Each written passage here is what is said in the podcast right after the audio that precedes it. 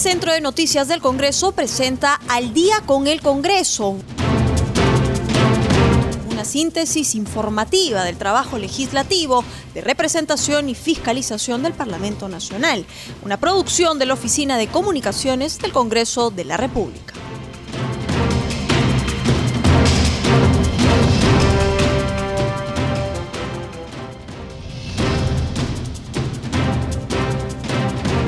Buenas noches y bienvenidos al programa Al Día con el Congreso. Mi nombre es Anaí Suceda y los estaré acompañando en esta hora informativa. Hoy es miércoles primero de julio. Solo para recordarles, amigos oyentes, que llegamos al Perú por las 70 frecuencias de Radio Nacional. Y ayer en la Comisión de Constitución se aprobó dos dictámenes de reforma constitucional. Uno de ellos propone modificar el artículo 93 de nuestra Constitución, eliminando así la inmunidad parlamentaria. la otra reforma que también se vio es la modificación al artículo 34 y 39 el cual consiste en colocar algunos impedimentos eh, para la elección a cargos populares y también para la función pública. En la línea telefónica tenemos a la parlamentaria Mirta Vázquez. Ella es congresista por el Frente Amplio, también es miembro titular de la Comisión de Constitución, para que nos dé más alcance sobre estos dos dictámenes ya aprobados en la Comisión de Constitución que tienen que verse mañana en el Pleno del Congreso, dado que la legislatura acaba este 5 de julio para una reforma constitucional se necesita la doble legislatura. Entonces, de aprobarse en esta primera antes del 5 de julio y de aprobarse en la próxima, estos dispositivos de reforma constitucional estarían habilitados para su aplicación en el 2021. Pero demos ya la bienvenida a la congresista Mirta Vázquez al programa. Muy buenas noches, congresista, y bienvenida al programa. Quería hacerle la consulta sobre estas dos dictámenes aprobados en la Comisión de Constitución, y es que por mayoría en dicha comisión se aprobó eliminar la inmunidad parlamentaria. Usted fue una de las que se opuso a esta medida. La ciudadanía se pregunta por qué congresista, cuáles fueron los motivos, las razones por lo cual eh, su agrupación política, a través de su voto, eh, se opuso a esta eliminación de reforma constitucional, a esta eliminación de la inmunidad parlamentaria que es parte de la reforma constitucional y de la reforma política. Sí, muy buenas noches. Muchas gracias por la entrevista. Empezar diciendo de que el Frente Amplio básicamente está eh, desde el periodo pasado en una lucha frontal contra la corrupción y justamente nosotros fuimos de los primeros partidos políticos que planteamos que la inmunidad parlamentaria estaba siendo convertida en un mecanismo de impunidad. ¿no? Eso lo hemos planteado desde el inicio del periodo pasado donde hemos visto que los grupos fujimoristas, sobre todo fujimoristas, generaron y manipularon la, la, inmunidad parlamentaria con eh, de tal forma que generó, eh, digamos, una suerte de mecanismo para proteger y blindar a una serie de corruptos. Entonces, Estamos de acuerdo con que la inmunidad parlamentaria como figura tenía que sufrir una reforma radical para que no sea utilizada de esta forma. Pero fíjense, eh, más allá de ofrecer que esta, este mecanismo no va a funcionar para el blindaje, tenemos que hacer una reflexión muy profunda, seria y serena sobre qué significa este mecanismo. Y yo sé que muchos grupos parlamentarios durante la campaña electoral por, para capitalizar el descontento de la población con un Congreso este, que había sido realmente desastroso en el uso de esta figura, ofreció pues eliminar la inmunidad parlamentaria. Y la inmunidad no reflexionando que la inmunidad históricamente es una figura, primero que no significa un privilegio para cada parlamentario, es una garantía de funcionamiento en independencia del eh, sistema legislativo, del poder legislativo. Entonces, eh, históricamente ha cumplido un rol fundamental Imagínense ustedes qué hubiese pasado en casos cercanos nomás. Si hubiese podido investigar eh, los casos de los narcoindultos, por ejemplo, si es que no había inmunidad parlamentaria, acuérdense que el grupo aprista, cuando se empezó a este, investigar estos casos, denunciaron al presidente de la comisión por cuatro delitos, cuatro denuncias y, delitos comunes, ¿no? hasta lo denunciaron por organización criminal. Si hubiese, si no hubiese existido inmunidad parlamentaria, Sergio Tejada, que era el entonces presidente de esa comisión, hubiese quedado paralizado y no hubiese podido realizar la investigación. Si hubiese podido realizar la investigación de los eh, de la red Orellana o si hubiese podido realizar la investigación este, de los cuellos blancos, bueno, eh, ahí se produjo ya una suerte, digamos, de, blindaje y empezó a utilizarse esa figura, pero a, lo que voy es que eh, históricamente esta, em, este instrumento ha servido para que el Parlamento pueda realizar su trabajo de manera, su trabajo de fiscalización y control, sin que haya amenazas de que sean no solamente procesados, sino detenidos. Ahora que no hay inmunidad o que se va a aprobar, porque probablemente este eh, y eso es un tema que yo lo he planteado así abiertamente y serenamente. Eh, yo lo que he planteado es que no se puede solamente tener como referente, como lo tienen la mayoría de partidos, para aprobar esta eliminación. Dicen, ¿cuál es el mayor argumento? Dicen, bueno, es que lo ofrecimos en campaña. Yo les digo, no, colegas, hay que ser responsables. El ofrecimiento en campaña es una cosa importante que se cumpla, pero no todo lo que se ofrece en campaña es posible realizarlo. Esta es una figura jurídica, entonces hay que analizar cuál es su función y por supuesto que hay que reformarla. Yo misma presenté un proyecto de ley para su reforma, pero no, la gente quiere quedar bien con la población y entonces hay que eliminarla. Yo no sé qué va a pasar cuando eh, los parlamentarios, porque bueno, eso va a empezar a funcionar desde el próximo Congreso probablemente, y eh, imagínense ustedes, si un parlamentario eh, sale a acompañar a un grupo que se moviliza por sus derechos, como muchas veces lo hemos hecho, sobre todo los parlamentarios que estamos comprometidos con, las, con, con la gente de organizaciones de base popular, salen a reivindicar sus derechos, nosotros los acompañamos, nos pueden detener, si no no tenemos inmunidad, va a venir la policía, nos va a gasear, nos va a llevar detenidos y punto. No, no tenemos esa protección. Justamente, esta Vázquez, eh, disculpe que, le interrumpa, pero en el programa también tuvimos a un miembro consultivo de la Comisión de Constitución, sobre todo sobre estos temas de inmunidad parlamentaria, y me refiero al doctor Cersa Delgado Gembes ex oficial mayor y además abogado eh, reconocido en el derecho parlamentario. Y él nos comentaba que esta prerrogativa que tienen los parlamentarios era justamente es una protección para su labor de fiscalización. De eliminarse, o de la propuesta era de eliminarse esta prerrogativa que tiene el Parlamento para que se mantenga un Estado de Derecho donde los poderes, tanto legislativo y ejecutivo, estén equiparados, también se tendría que hacer una modificación a la figura de la inmunidad presidencial. Eso es lo que él nos comentaba en su debido momento, debido a que el presidente no tiene ninguna responsabilidad política en el Parlamento Nacional. Quien lo tiene es todo su gabinete en pleno.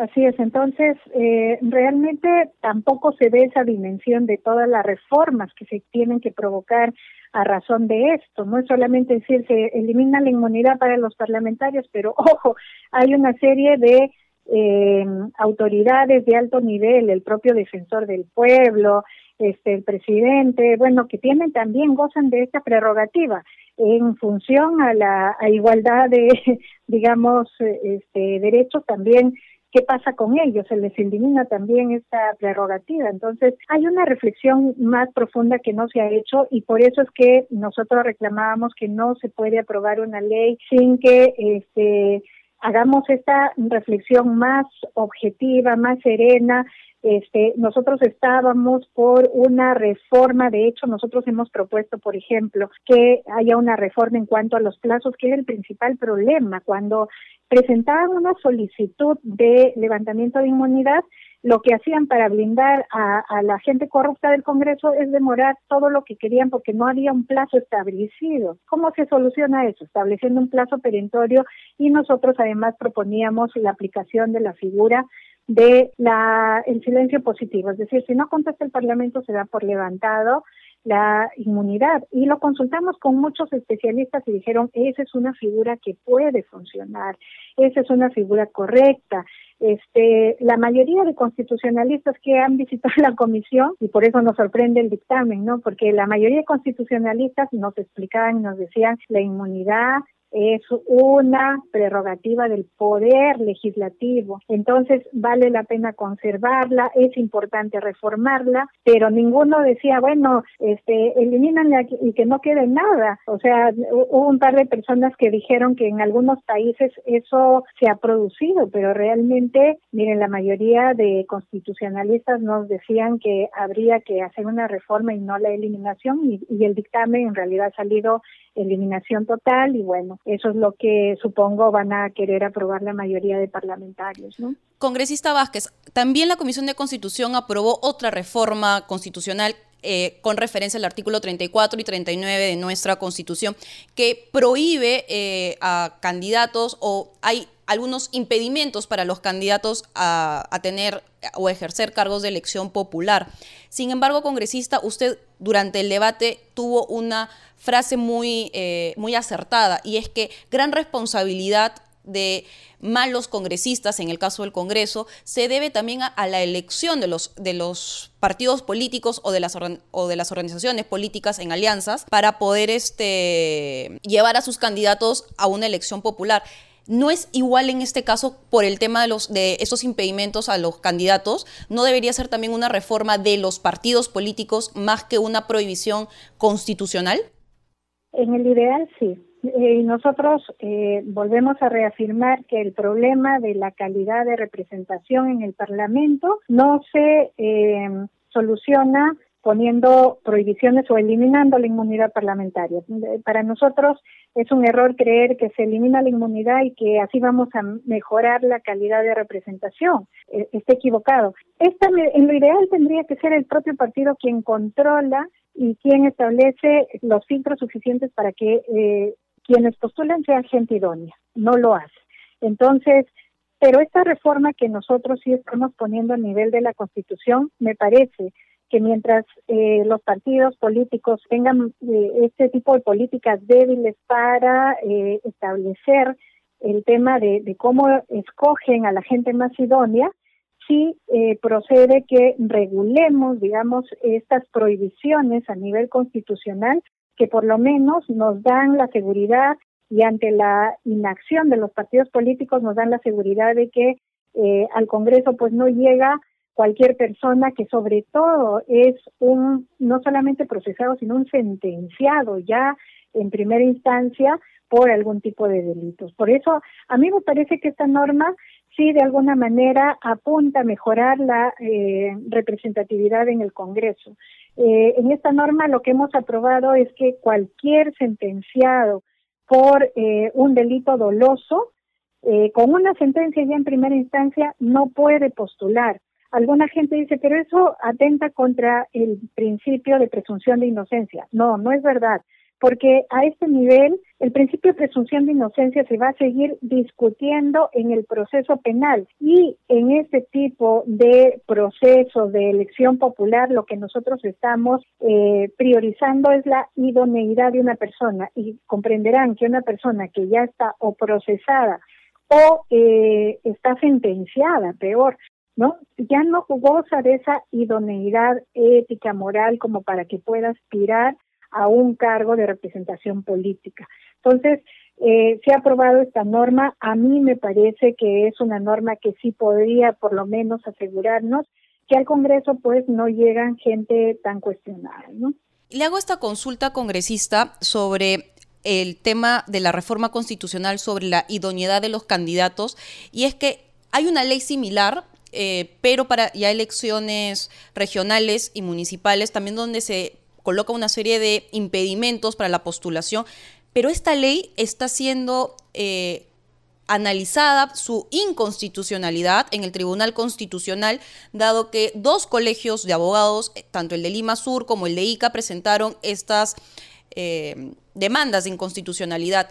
Y el trámite todavía sigue en el, tribunal, está para ser visto la causa ya del petitorio, pero ha sido admitida. Entonces, la consulta era, no teníamos que tal vez esperar cuál va a ser la última decisión del Tribunal Constitucional, que es muy similar al, en el fondo, ¿no?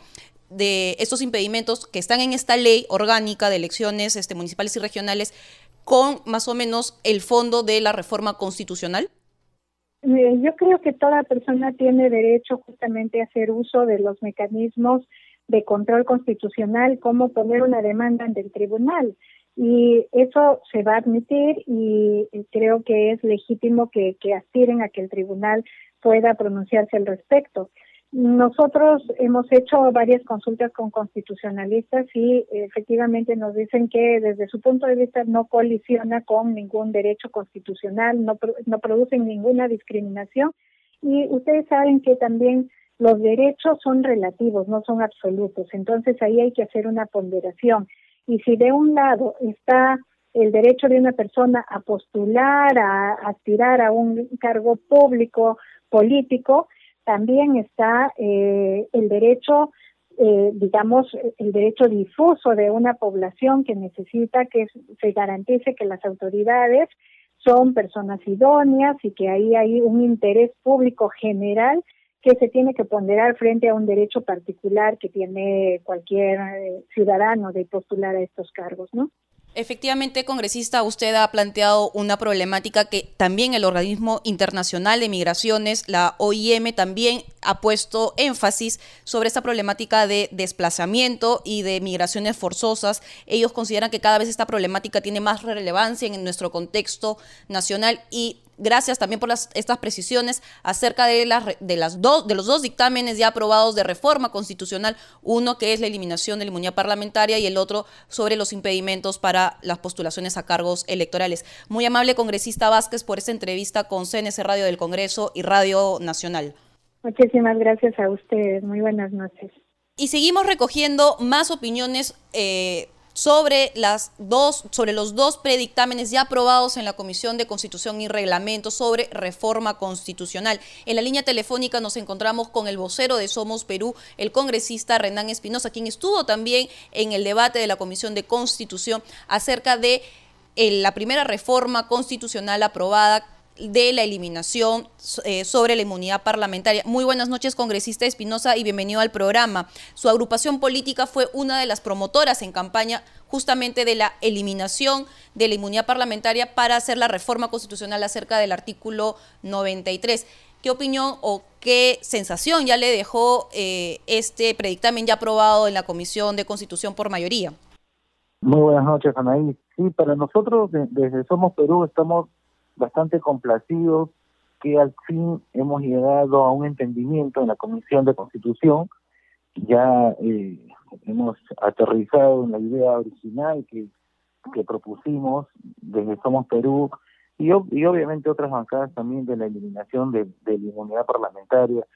Así que esperemos que este jueves se pueda llevar al Pleno y lograr los votos, porque acá queda una tarea pendiente. Hay que recordar que para esta reforma constitucional necesitamos 87 votos. Y ha habido muchas voces, incluso en la misma Comisión de Constitución hemos escuchado bancadas que están en contra de la eliminación de la inmunidad, incluso hemos escuchado voces que habiendo comprometido su su palabra en campaña, ahora dicen que no importa lo que hayan dicho en campaña, importa lo que van a decidir ahora. Y eso nos preocupa porque tal vez no alcancemos la cantidad de votos necesarios. Pero bueno, es una primera batalla ganada en la comisión, ahora nos vamos al pleno el día jueves. Justamente, congresista, sobre ese punto, también conversábamos previamente con la legisladora Mirta Vázquez, quien se opuso a esta reforma constitucional. Ella más bien señala que varios expertos eh, que han acudido a la comisión para hablar sobre este tema recomendaron más bien no eliminar la inmunidad parlamentaria, sino regularla. Y el mejor camino, según eh, lo que ella sostenía, era este silencio positivo parlamentario, en el cual si pasado un tiempo el Congreso no se pronunciaba para el levantamiento de la inmunidad parlamentaria, este quedaba tácitamente aprobado. Y es que para ella y para muchos expertos, esta prerrogativa que tiene el Parlamento es importante para su labor de fiscalización. ¿Usted qué opinión tiene al respecto? Empiezo por lo último. Yo discrepo que la inmunidad eh, te permita fiscalizar no no es no es una desde mi punto de vista no no es cierto no no, no necesito tener una inmunidad para fiscalizar y respecto a lo primero del comentario de los expertos pueden tener mucha razón en una parte teórica pero en la parte práctica política eh, la inmunidad ha sido deteriorada a causa de malas acciones eh, del Congreso anterior, pero en general de, la historia, que ha servido para encubrir algunos malos malos actos de algunos parlamentarios. Entonces, esto eh, para nosotros representa una respuesta desde la clase política, una respuesta de los políticos a los ciudadanos. Entonces, nosotros sí vamos a, honrar nuestra palabra que comprometimos en el periodo electoral por el cual salimos a pedir los votos y en el hipotético caso que hacia el futuro los representantes vean, el Congreso más adelante en el futuro vea que la inmunidad, haberla retirado, trajo perjuicios, estoy seguro que la retornarán. Entonces no le tengamos miedo a quitar la inmunidad porque esto ha ayudado a que gente que estaba sentenciada no cumpla su condena, demoró muchísimo para que eso ocurra, entonces lo mejor es retirarla y nuevamente, si no funciona, se restituye hacia, hacia el futuro. Pero de momento nuestra postura es que se retire. Otro punto que ya fue aprobado también por mayoría en la Comisión de Constitución es acerca de esta reforma constitucional de los artículos 34 y 39 que estipula impedimentos para la elección popular a diversos cargos. Esta reforma constitucional fue dejada por el Congreso disuelto en una en un primer momento se había votado, faltaba la segunda legislatura, sin embargo, esto quedó en foja cero. ¿Estamos volviendo a empezar eh, esta reforma constitucional? Felizmente ayer en la comisión se pudo cambiar el predictamen que se había presentado inicialmente, así que eso ya es historia. Ya tenemos un dictamen aprobado que no está a nuestra satisfacción plenamente, porque como bien mencionas, Anaís, en el periodo pasado ya se había dado una primera votación Ah, pero a raíz de la mm, disolución del Congreso no se pudo concretar la votación en una segunda legislatura consecutiva, así que todo volvió a foja cero, pero ya se ha aprobado un dictamen y te decía que no está a satisfacción nuestra porque el dictamen solamente impide postular a las personas que tienen sentencia de cuatro años a más. Y nosotros hemos demostrado que eso es incorrecto. Debe ser simplemente a todos los que tengan sentencias por delito doloso en primera instancia y no ponerle la valla mínima de cuatro años a más. Porque hay delitos como por ejemplo el cohecho pasivo que va de dos a seis años y hay jueces que terminan sentenciando a tres años. Vale decir, tenemos a una persona que ha coimeado, un funcionario público que ha coimeado, está sentenciado en primera instancia y vamos a permitir que esa persona vuelva a postular, tenemos otros delitos como por ejemplo el chantaje sexual, que va de dos a cuatro años la pena. Los jueces sentencian a tres años de pena suspendida. Vamos a permitir que tengamos un gobernador, un alcalde, un congresista sentenciado por chantaje sexual solo porque la, la valla le estamos poniendo de cuatro para arriba. Eso es un error. Y así hay muchos ejemplos de delitos o también la omisión por la prestación de alimentos. Igual, o sea, una persona que incumple una, una conducta social establecida y es sentenciado por un delito doloso, no puede ser representante de los demás, o sea, no puede ser un alcalde, no puede ser un gobernador, no puede ser congresista, ni tampoco puede ser un trabajador de, la entidad pública. Tiene que recibir una sanción de la sociedad hasta que no resuelva su problema. Ojo, esto no impide ni vulnera su presunción a la inocencia, ni vulnera la doble instancia. Simplemente no puede postular hasta que no resuelva su problema. Pues no, no, pero tampoco no hay una eh, responsabilidad de las, de las organizaciones políticas en escoger a candidatos más idóneos que no tengan estos antecedentes judiciales. Ah, por supuesto, por supuesto que pasa por una responsabilidad de los partidos políticos, pasa por una responsabilidad de los electores, pero lastimosamente nuestro sistema, ya nos hemos dado cuenta, nuestro sistema de información de nuestro país es débil, no conocemos la información completa de todos, eh, y mientras esto siga así, lo mejor es que por una norma se regule para que no puedan postular, porque tú te das cuenta que incluso nosotros mismos que somos candidatos en el Congreso, terminamos postulando, no conocemos los, los antecedentes, por más que se consignan en las hojas de vida algunas cosas, no conocemos los antecedentes de, de todos, y una vez que ya se logra el triunfo, se acaban las elecciones, te instalas, te das la vuelta para la izquierda y encuentras que había un tipo que está sentenciado y que no te explicas cómo es posible que haya postulado y encima que haya ganado. Y volteas por la derecha, te encuentras con un tema similar. Entonces, esas cosas es mejor regularlas por una norma y prohibirlas tajantemente para que no puedan postular. Bueno, congresista Espinosa, efectivamente esperemos que eh, si el jueves se logra colocar en agenda estos dos puntos, obtengan los 87 votos, es bastante difícil teniendo en consideración que hay nueve agrupaciones políticas en el Parlamento Nacional y ponerse de acuerdo va a ser un poco más complicado. Sí, es, es difícil, pero no es imposible.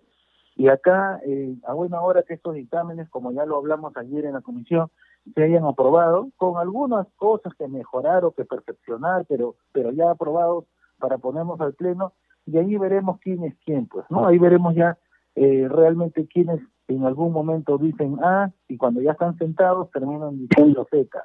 Y es lo mismo que pasó. Dijeron, no voy a cobrar gasto de instalación, pero cuando ya están sentados, vieron el cheque y dijeron, no, ya lo cobré y no lo pienso devolver. Entonces, eh, hay que ver quién es quién, porque eso también hay, es un proceso de depuración de la política y remarcar mucho a los ciudadanos, porque si no todos nos vemos involucrados eh, en el mismo saco cuando no tenemos todos el mismo comportamiento. Muy amable congresista Renan Espinosa por estas declaraciones a CNS Radio del Congreso y Radio Nacional sobre estos dos puntos que ya fueron aprobados en la Comisión de Constitución y que, como bien usted lo dice, podrían eh, también debatirse este jueves en sesión plenaria debido a que el 5 de julio vence ya la legislatura, esa primera legislatura que tiene eh, este Congreso, este Congreso ya instalado y faltaría también la segunda legislatura para que ya efectivamente la reforma constitucional se dé al 100%. Muy amable, congresista Espinosa. Gracias, Anaí. Buenas noches. Y ahí teníamos al vocero de Somos Perú también dándonos algunos alcances sobre lo que pasó ayer en la Comisión de Constitución, materia que debe ser vista mañana en el Pleno. Pero con más información regresamos después de esta pausa comercial.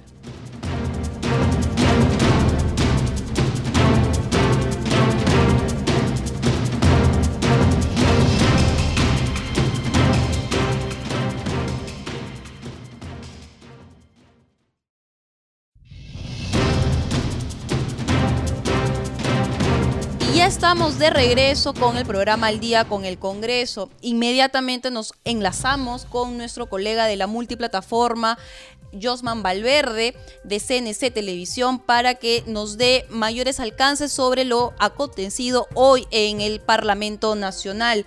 Adelante, Josman, te escuchamos. Gracias, Anaí. Buenas noches. Buenas noches a todos nuestros amigos que nos escuchan a esta hora a través de Radio Nacional del Perú en todo el país y de CNC Radio. Para informar que la jornada de hoy, entre tantas noticias, podemos mencionar, Anaís, que en el Congreso de la República los miembros de la Comisión de Fiscalización han expresado su total respaldo a que se le devuelva la capacidad sancionadora a la Contraloría General de la República, lo que consideran básicamente necesario que se sancione a los malos funcionarios que cometen actos irregulares, con mayor razón ahora que las decisiones que toman pueden poner en riesgo la vida de miles de peruanos vulnerables en esta pandemia. Hoy estuvo el Contralor Nelson Schack en esta comisión, sustentó la iniciativa legislativa sobre la materia en esta sesión virtual y ha saludado también que la misma se haya considerado en la agenda de la sesión. Lo que básicamente dijo el Contralor es que esta decisión de priorizar el tema del procedimiento administrativo sancionador es muy importante y ha agregado que desde abril del año pasado la Contraloría no sanciona a nadie. Otro tema es el tratado en la Comisión de Ciencia, Innovación y Tecnología, aprobado por unanimidad, conformar un grupo de trabajo especial para elaborar un anteproyecto de ley que fortalece la gobernanza eh, de la ciencia, tecnología e innovación en nuestro país. Este grupo eh, tendría 45 días de plazo para presentar su informe final. Estuvo como invitado Juan Carlos Navarro, especialista de la División de Competitividad, Tecnología e Innovación del Banco Interamericano de Desarrollo, y comentó también sobre las medidas para fortalecer la gobernanza. Eh, también señalar que en esta comisión de ciencia el presidente de este grupo, Francisco Sagasti, ha anunciado la realización de una cuarta audiencia pública virtual denominada la nueva convivencia con el COVID-19. Básicamente, esta mm, comisión prevé repetir el éxito de las tres audiencias anteriores que eh, se han desarrollado en el marco de esta emergencia sanitaria. Anaís, también damos cuenta que la Comisión de Comercio Exterior va a recibir mañana, de acuerdo a la citación que han hecho al ministro Edgar Vázquez eh, de Comercio Exterior, para que explique la relación de, empresas que han accedido a los créditos del programa Reactiva Perú, empresas vinculadas al sector turismo y comercio exterior, es decir, agencias de viajes, guías turísticas, restaurantes, hoteles, artesanos en general. Eh, esta cita está para las nueve de la mañana, es lo que ha informado hoy el presidente de ese grupo, Eduard Zárate. Eh, y ya para concluir, podemos dar cuenta también, se ha conocido hoy que la bancada de Unión por el Perú ha presentado eh, una moción de interpelación al presidente del Consejo de Ministros, Vicente Ceballos, y otra similar para el ministro de Justicia, Fernando Castañeda. Lo ha dado a conocer el congresista José Vega. Pero sobre esto es importante acotar, Anaís, que eh, desde el Ejecutivo se conocía ayer un, vamos a denominarlo reclamo del de, eh, número de solicitudes de interpelación o de mociones que, que había, pero es necesario recordar qué es lo que dice el artículo 131 de la Constitución, Anaís.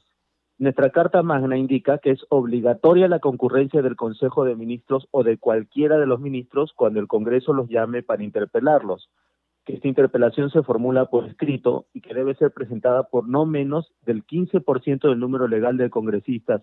Para su admisión se requiere el voto del tercio del número de representantes hábiles acompañada del pliego interpelatorio y la votación se efectúa indefectiblemente en la siguiente sesión.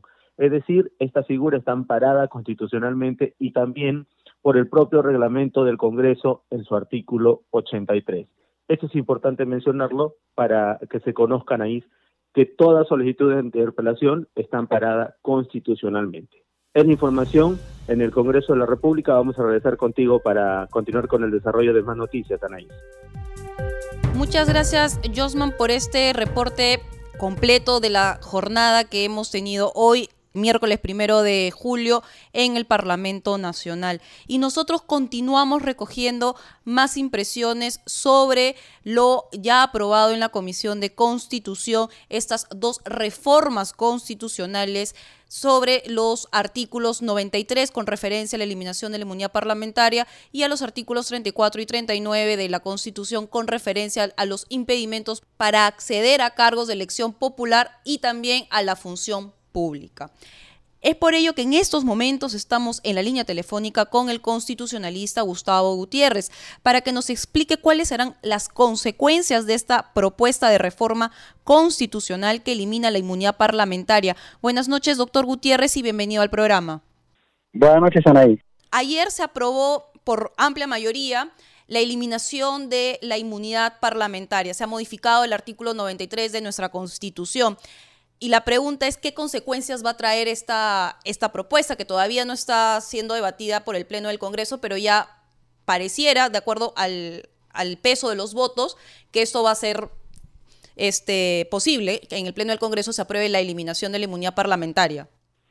Bueno, este, en realidad amplia mayoría no ha sido porque este dictamen es de reforma constitucional y requiere una votación calificada de dos tercios del número legal de congresistas por lo tanto, eh, todavía está eh, no es del todo seguro que se pueda aprobar. En el Pleno se van a requerir 87 votos de los 130 congresistas, lo que va a requerir un, un, inicio de un diálogo eh, mayor, sobre todo con los líderes políticos, para ver si es que se puede plasmar esta reforma. Sí, claro. Hablaba de amplia mayoría, dado que en la Comisión de Constitución quienes han opuesto es el Frente Amplio y Fuerza Popular, que juntos no hacen ni 30 votos. Por eso digo, pareciera que en el Pleno podría conseguir un, esta, esta votación calificada de los dos tercios. Claro, pero este no eh, hay este bastantes posiciones discordantes. Entiendo, Acción Popular está dividido, por ejemplo, eh, y eso puede marcar un, un derrotero, ¿no? Este eh, la fórmula que ha adoptado el, el presidente de la Comisión de Constitución en realidad es muy es radical y eso me parece que va a dificultar el proceso de, reforma. En lo personal yo considero de que, en el tema de fondo, considero de que la inmunidad parlamentaria requiere de eh, importantes modificaciones, pero eliminarla realmente me parece grave, un grave atentado al Parlamento Popular.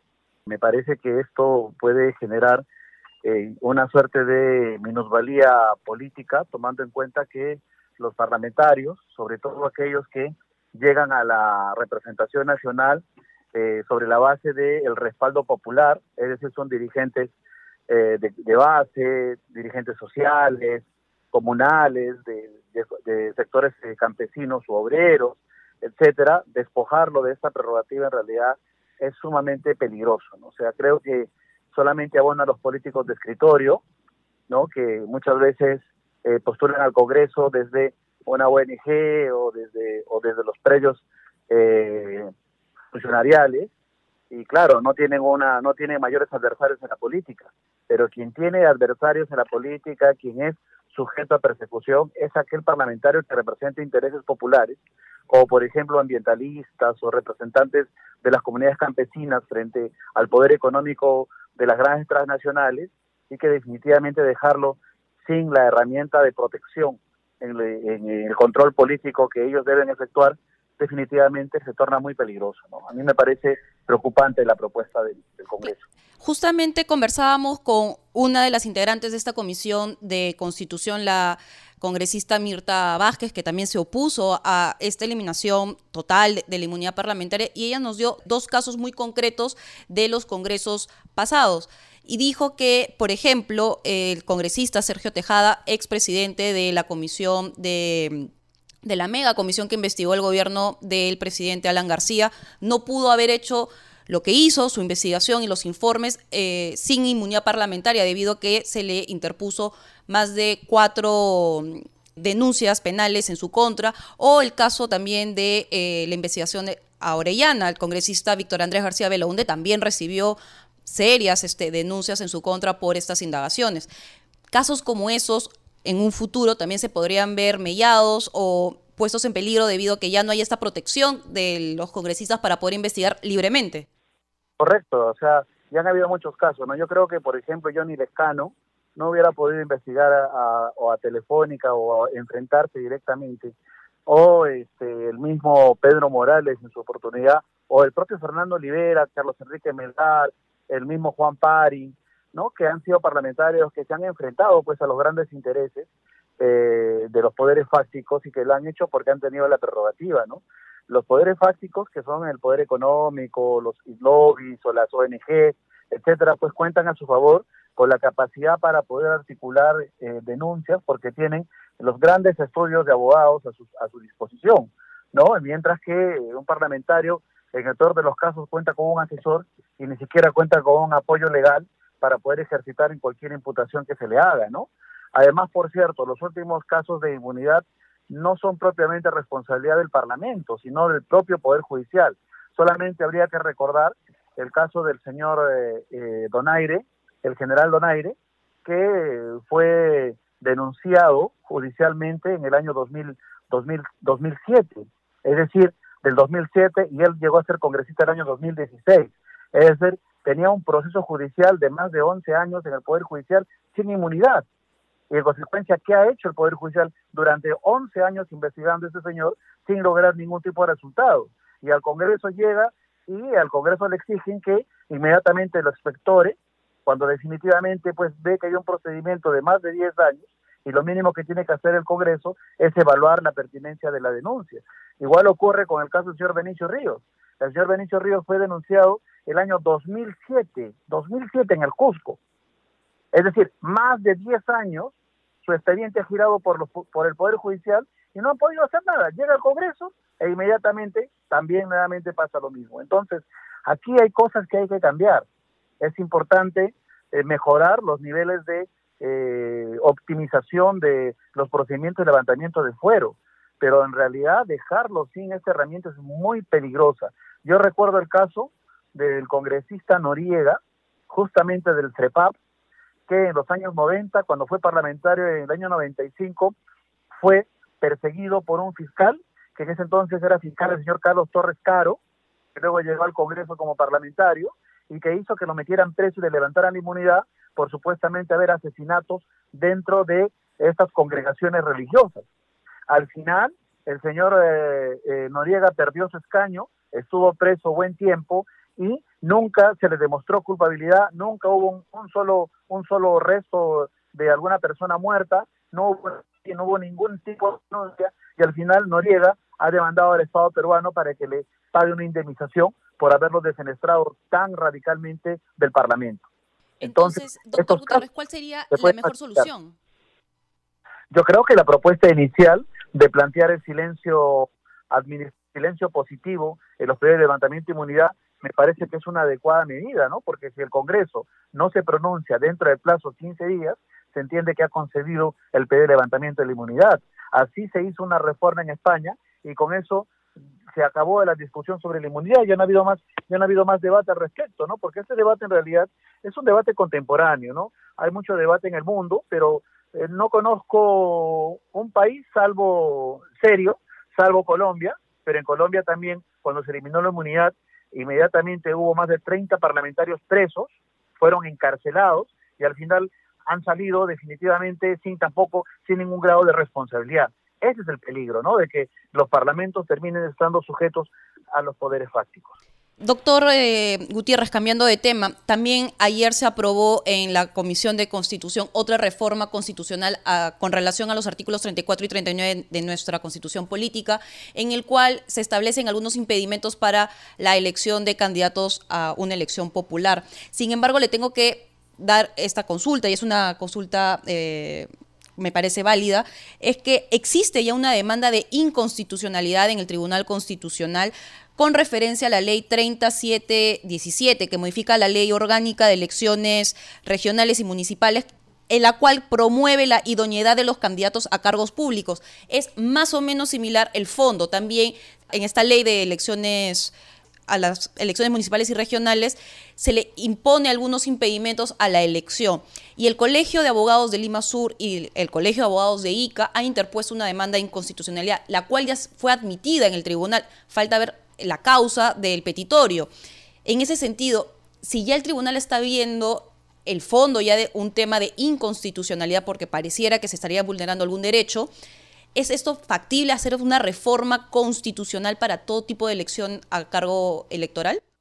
Mira, lo que pasa es que se está impugnando constitucionalmente una ley y por tanto una ley que restringe derechos sí es objeto de un control constitucional. Pero la propuesta que ha aprobado la Comisión de Constitución es una reforma a la Constitución. Por lo tanto, sí puede haber una limitación de esta magnitud a nivel de la Constitución. En lo personal creo que también eh, la ley es inconstitucional pero la reforma constitucional no lo, no lo sería, ¿no? La reforma constitucional, en cambio, sí eh, sería, sería viable porque se estaría modificando la Carta Magna y, por tanto, cualquier tipo de restricción o afectación de derechos a ese nivel tendría que admitirse por el grado de eh, norma que se habría modificado, ¿no? Entonces, este, no tiene nada que ver, eh, en realidad, en la impugnación que se hace de la ley a nivel del Tribunal Constitucional a pesar de que tengan más o menos el mismo fin. Sin embargo, esta reforma constitucional, al modificar nuestra Carta Magna, que es la ley de leyes, ya eh, no se estaría restringiendo ningún derecho, dado que ya está en el mismo contexto. Se estaría restringiendo, sí, sí, definitivamente, porque se estaría restringiendo, por ejemplo, la presunción de inocencia, que también está en la Constitución.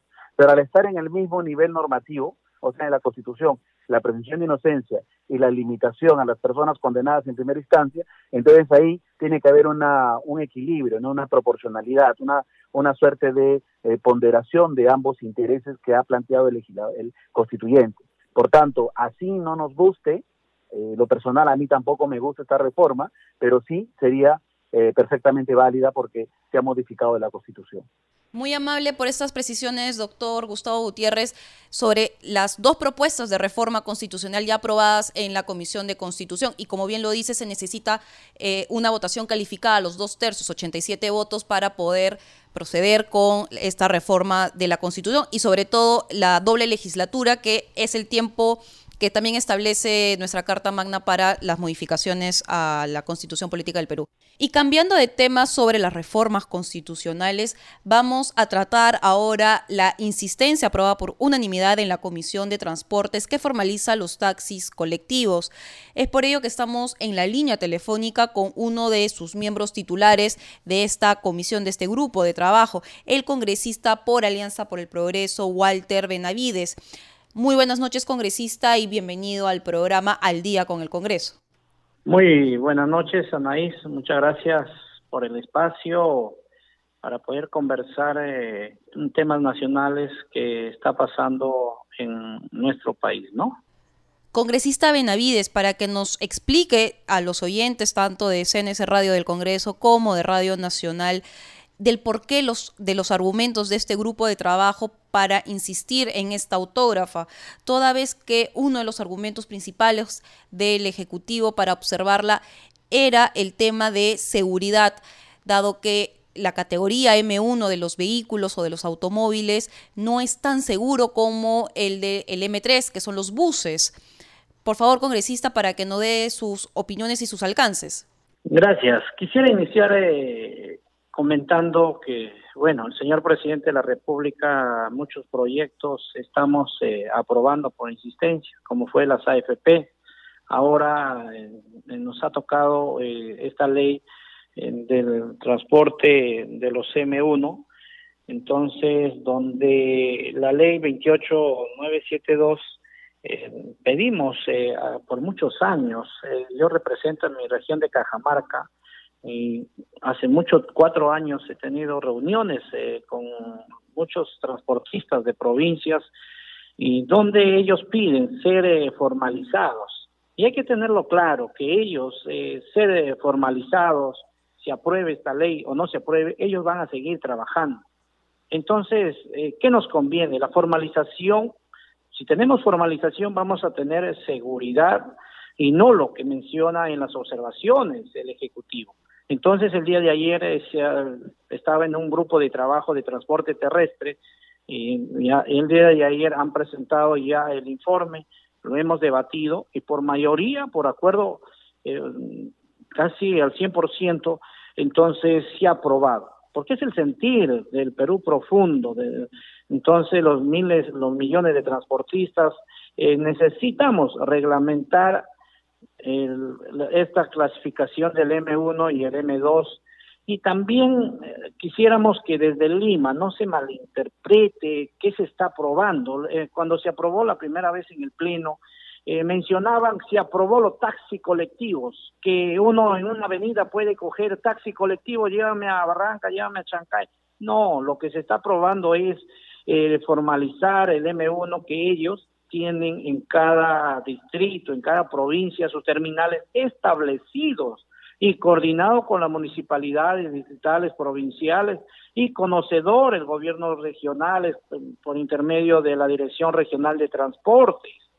Entonces, ¿y por qué digo en Cajamarca? Cajamarca es una zona, eh, por ejemplo, la provincia, vamos a Celendín, tenemos, eh, queremos ir a Guasmín, tenemos trochas carrozables, que, que no son adecuadas, no cumplen con los anchos, con los diseños geométricos que establece la ley de transportes y comunicaciones. Entonces, por eso, y, más aún, la, la, mala infraestructura o el abandono, de, no, el, no, el, no mejoramiento de nuestros caminos vecinales, hacen, hacen que, que hoy los M1 puedan dar este servicio. Entonces, para tener claro, se está aprobando los auto, autocolectivos que van a su servicio, es claro, de un distrito a, un distrito en una provincia o de un distrito de una provincia a otra provincia.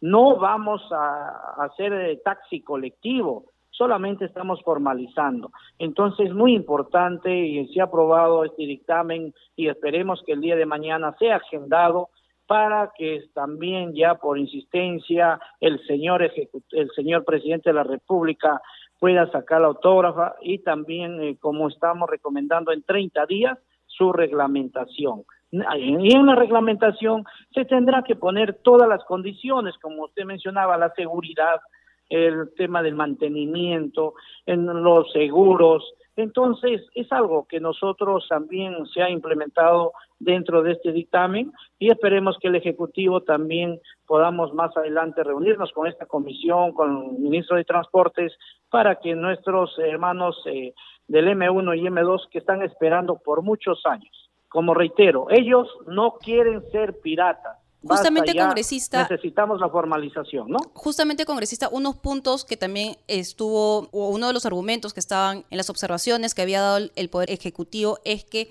cada gobierno regional se, eh, se sobreentiende por el tema de descentralización, tiene competencias sobre el ámbito de su ordenamiento terrestre y su ordenamiento en materia de transportes.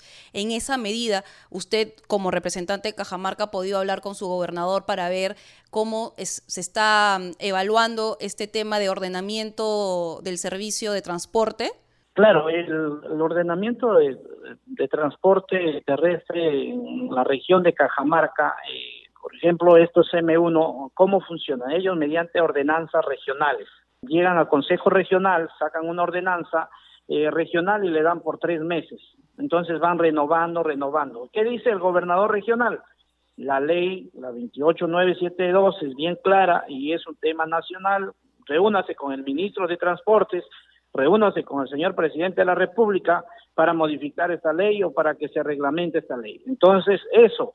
Entonces, eh, una vez eh, aprobada esta ley, entonces la tarea queda coordinar con el gobernador regional, para poder eh, nosotros hacer el ordenamiento eh, terrestre a las provincias, a los distritos y sea eh, que se, sea pues no disposiciones que estén al alcance también del M1 sin perjudicar. Reitero, los transportistas del M1 y el M2 quieren ser formales, quieren contribuir al Estado, quieren no queremos más piratas o preocupados en las, ah, en las carreteras, escondiéndose de la policía, escondiéndose de, de escondiéndose de, de la Dirección Regional de Transportes. Entonces, impulsemos la formalización. Eso es lo que, como conocedor de mi realidad de Cajamarca, entonces 100% el apoyo a este proyecto de ley. Congresista, otro punto también que es de interés de la Comisión de Transportes fue la promesa de este subsidio al transporte urbano a nivel nacional. El presidente de la República se refirió que se va a publicar, se supone que en estos días, un decreto de urgencia sobre este punto. ¿Qué opinión tiene al respecto sobre las nuevas medidas también adoptadas por el Poder Ejecutivo sobre el problema del transporte en este contexto de emergencia sanitaria, toda vez que ahora va a ser, al parecer, obligatorio el uso de mascarillas faciales? Sí, esperemos que ese subsidio de transporte urbano que está esperando por mucho tiempo y que también en la comisión hemos eh, solicitado, esperemos que salga ese decreto de urgencia porque necesitamos también que nuestro transporte urbano sea ordenado. Eh, hemos vivido y esperemos que esta pandemia nos ha sacado la máscara y la, o la venda de los ojos que tenemos ya que cumplir con ciertos protocolos. Como usted indica, en las medidas ahora son tan importantes y también, eh, por ejemplo, ya al subir a los metros, eh, respetar la distancia entonces, es muy importante el uso de la mascarilla, el uso y respetar la distancia, la separación de los asientos. Entonces, eh, también ellos son perjudicados, porque si tenemos eh, una ruta urbana que va de 20 kilómetros en un, recorrido de todo el día, pero van a viajar, eh, ellos van a viajar ya no con toda la capacidad de 60 pasajeros que fuera o 40 pasajeros que fuera, fuera el bus, ahora van a ir la mitad.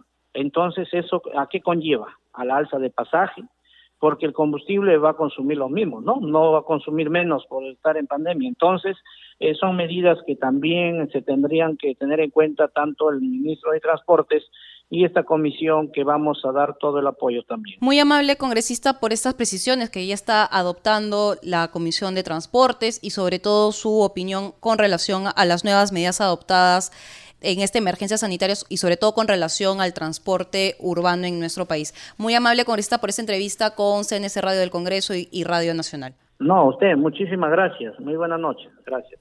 Bueno amigos, ahí teníamos al congresista Walter Benavides, representante por la región Cajamarca y por la agrupación política Alianza para el Progreso, quien nos daba mayores alcances sobre los temas tratados en la Comisión de Transportes. Pero ya no hay tiempo para más. Recuerden que nuestro horario en Radio Nacional es a partir de las 7 de la noche.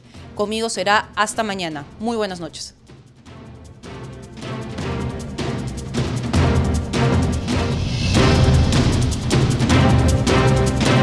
El Centro de Noticias de Congreso presentó al día con el Congreso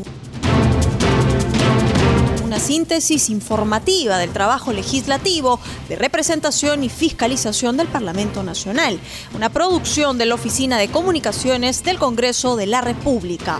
Los invitamos a visitar nuestras redes sociales y sitio web www.congreso.gov.pe.